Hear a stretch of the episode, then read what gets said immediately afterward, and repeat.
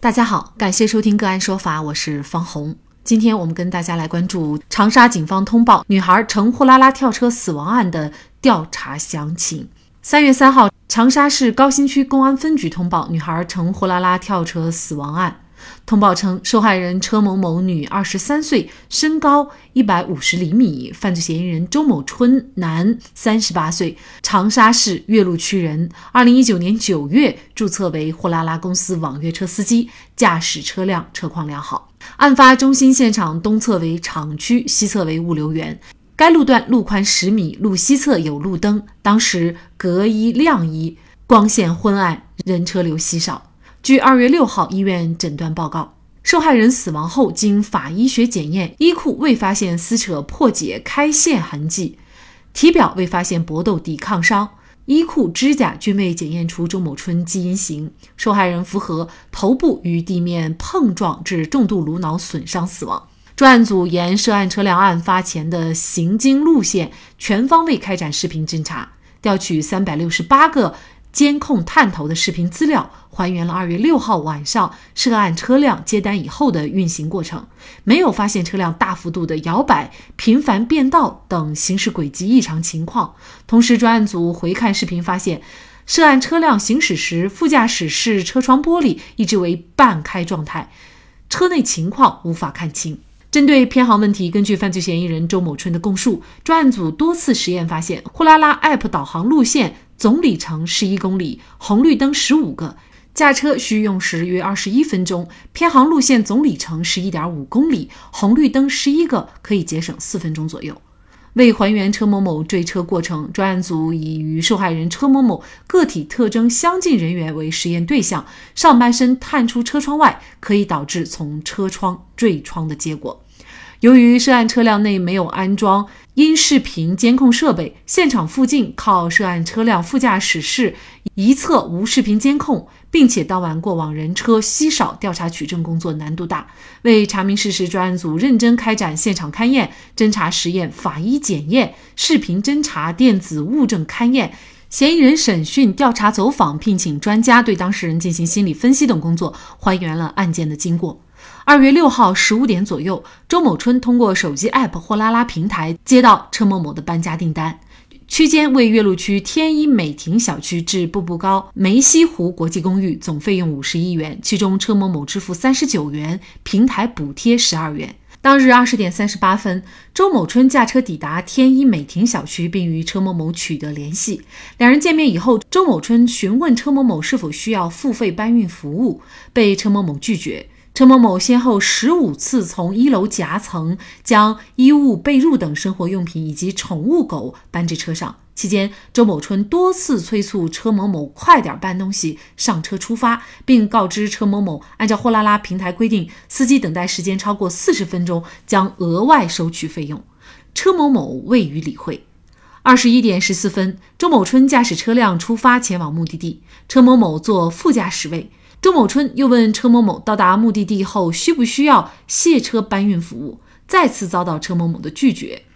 在行驶过程当中，周某春为节省时间，并提前通过货拉拉 App 抢接下一单业务，更改了行车路线。二十一点二十九分左右，车辆行至林雨路家园路口时，车某某两次提出车辆偏航，周某春起先未搭理，后用恶劣口气表露出对车某某的不满。车辆行至林雨路曲苑路口时，车某某又两次提出车辆偏航，并要求停车。周某春未予理睬。发现车某某起身离开座椅，并将身体探出车窗外后，周某春未采取语言和行动制止，也没有紧急停车，仅轻点刹车减速，并打开车辆双闪灯。车某某从车窗坠车以后，周某春停车查看，发现车某某躺在地上，头部出血。二十一点三十分三十四秒，周某春拨打了幺二零急救电话。二十一点三十四分十六秒，拨打了救护车电话。二十一点三十九分，在救护车司机的提醒下，拨打了幺幺零报警。二月二十三号，公安机关以涉嫌过失致人死亡罪对周某春刑事拘留。三月三号，检察机关批准逮捕。呃，那么根据目前还原的案件情况以及之前的媒体报道，本案是否可以排除其他的可能性？周某春看上去一个赌气的行为，又多以沉默的方式表现，为什么会涉嫌过失致人死亡罪？就这相关的法律问题，今天呢，我们就邀请云南省律师协会刑事专业委员会副主任、全国优秀律师事务所云南大韬律师事务所主任王绍涛律师和我们一起来聊一下。王律师您好，主持人好，听众朋友大家好。嗯，非常感谢王律师哈。根据目前的警方通报，应该说呢，这个通报还是非常详细的啊。您觉得，根据警方还原的案件情况，是否已经排除了其他的可能性呢？啊根据现在警方的这种通报来看，呃，基本上已经排除了其他的可能性。那么，我们实际上从这个警方的这个通报。我们也看到了这种侦查工作的艰难和侦查人员做了那那种大量的工作，这些现场的勘查、侦查的实验、法医的检验、视频的侦查，三百多个的这种视频及监控资料的调取。那么从这些情况当中，我们我们怎么推断出排除其他的可能性？呃，就是从他的那些视频当中的连贯性。在这个车辆行进过程当中，没有说呃随行前进啊、摇摆啊，从这些可以判断，可以排除说其他的可能性，应该是一个就跳窗、坠车、过失致人死亡的这么一个一个状态。那我们看这个警方还原的案件事实，以及对于周某春的一个供述，哈，也就是当时呢，车莎莎她两次提出车辆偏航，要求停车，但是呢，周某春没有理睬。后来呢，他发现车莎莎要起身离座，那么他也没有制止，但是呢，他也是轻点刹车减速，还亮了双闪灯。也就是整个过程当中呢，他其实是一种保持沉默，当然也有赌气的行为，但是呢，他没有采取可能我们。看来侵害车莎莎的一些直观的这样的行为啊，那为什么他就涉嫌了过失致人死亡罪呢？这个问题啊，实际上在前一次我在评论这个案件的时候，其实就有一个分析。那么现在来看的话，应该说这种分析是和警方的这种目前的案情通报是吻合的。我们为什么说他涉嫌过失致人死亡？第一个就是。已经现在被害人造成了死亡的结果，这是一个客观的事实摆在这里。那么造成这种客观的事实和这周某春，也就是这个货拉拉的驾驶员，他的主观上有没有过错，而且这个过错和他的死亡之间有没有因果关系，就是要考察的这几个方面的这个因素。好，现在我们呢回原到一个。当初的那么一个状态，无论是在滴滴，无论是在代驾，还是像本案当中的这种货拉拉的这种形式，当我们坐上一个车，驾驶员他是一个成年的男性，而我们的这个这个被害方被害人他是一个弱女子，那么在这种情，第二个状况是什么呢？的车辆一直在偏航，你这个乘客一直在提醒说：“你为什么要偏航啊？”那个驾驶员，一个成年的男性，在这个时候完全保持沉默，甚至于表达了不满，以恶劣的口气按照案情的通报。第三个因素是我们偏航的这个地方是一个什么地方呢？是一个灯光灰暗的、偏僻的、人人员流动非常稀少的这么一个地点。第四一个因素是什么呢？晚上九点过，呃，夜深人静。那么在这种场景下，然后一个成年的男性，然后一个弱女子，然后带到这么一个偏僻的地方，而这个驾驶员不仅不理，而且口气还非常恶劣。在这种情况下，你给乘客制造的精神上的恐慌，这是一个驾驶员，一个成年人，你应该预料到的，主观上有过失，这是第一个。第二个，当你造成了这种精神上的恐慌以后，她这个作为一个弱女子，她的唯一的选择是什么呢？因为在这个时候，她已经没法去让这个车辆停驶下来，或者说改变它的航道，或者说求助，她已经没有这个时间。她的时间其实是一个非常突发的一个紧急情况下，她又怎么样？她要逃离这种危险的境地，也就是说，她已经感受到了危险。事实上，当然有没有事实上的危险，这个这个我们呃没法去做出这样判断，也没有必要做判断。但是至少刚才我讲的这这四个方面的因素，已经让他产生了精神上的这种恐慌。在这种情况下，他要逃避，而逃避的时候，他就要试图离开座位，要翻窗子。大家想一想，一个驾驶员，我们一个驾驶员最基本的常识是什么？眼观六路，耳听八方，你要随时观察车外的，包括车内的一些状况。你已经发现这个乘客已经在离离开座位，要呃，先要离座，离座以后把头伸出去，然后伸出去以后，然后整个身子才出得去。它一定是虽然是短暂，它是有个过程，但是这个过程它也是仍然是没有采取任何的语言和行为的制止。好。在这个时刻情况下，没有呃制止，同时也没有紧急的停车，因为比如说你你已经离座或者头在呃探出去的时候，紧急一个停车，那么要么他就没有必要再跳下去，他打开车门或者说双方发生争执，他只是轻点减速开走。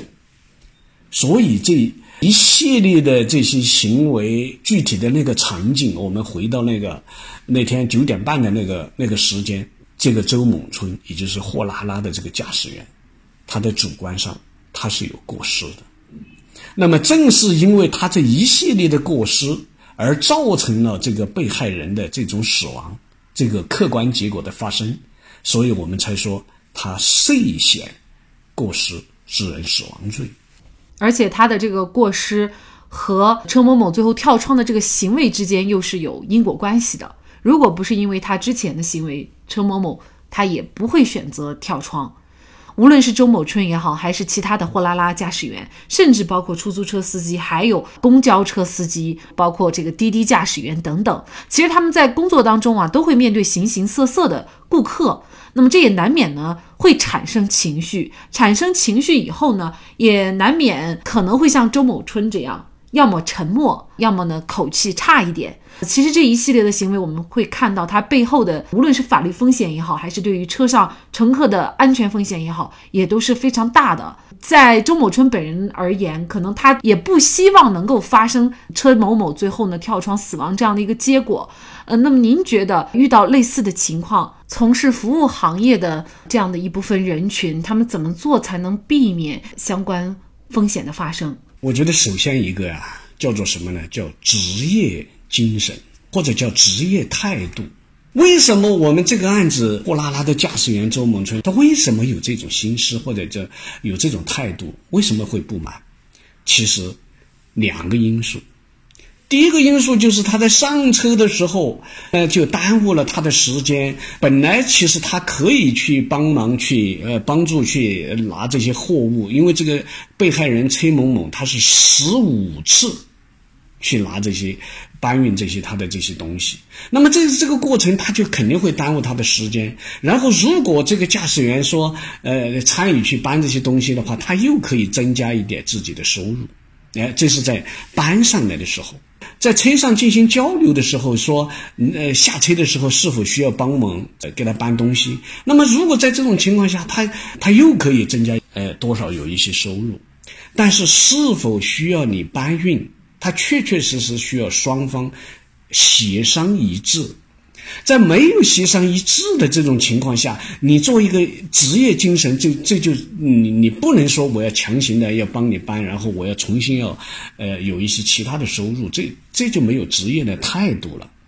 所以缺乏一种职业的精神。第二个呢，就是说，虽然你确确实实可能会有不满，或者有，呃，觉得这个耽误了时间，然后也没有赚到其他的钱，你有这样的心思或者有这样的想法。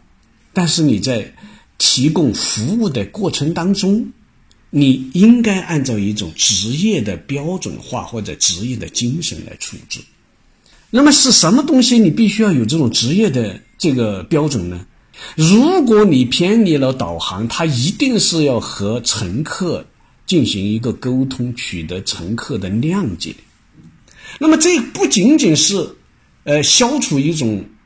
顾虑，是什么顾虑？就是。而是因为你的这种偏航，你会给乘客造成一种恐慌。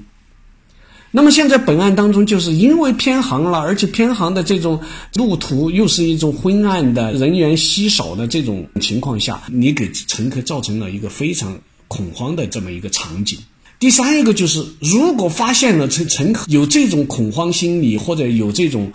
探出头去，那么这已经是危险了，那么你就必须要做出制止行为，或者采取一些措施来避免可能发生的这些。呃，危害行为的发生，你要采取采取行动啊，无论是语言的还是行为的，你要采取啊。但是他仍然没有采取，所以这就是驾驶员他的正确做法是什么？就是你需要来采取措施，你没有采取，导致了这种结果的发生，所以我们才说他是有过失的，主观上是有过失的。周某春犯罪的根源来自于他内心的情绪，而这种情绪又源自于对利益的过于看重。试想。如果他明白送人玫瑰，手留余香的道理，他完全可以不计报酬帮女孩子一把。相信女孩还可能会投桃报李，给他好评。而如果女孩体谅驾驶员生活的不易，也可以事先把行李搬运好，或者在驾驶员催促以后能够进行体谅。古语云：“礼之用，和为贵。”好，再一次感谢云南省律师协会刑事专业委员会副主任、云南大韬律师事务所主任。王绍涛律师，那更多的案件解读以及呢我们的线上视频讲法内容呢，欢迎大家关注我们个案说法的微信公众号。另外，您有一些法律问题需要咨询，都欢迎您添加幺五九七四八二七四六七这部手机号的微信号向我们进行咨询，我们会将您的问题转给我们专业资深的律师进行解答。好，感谢您的收听，我们下期节目再见。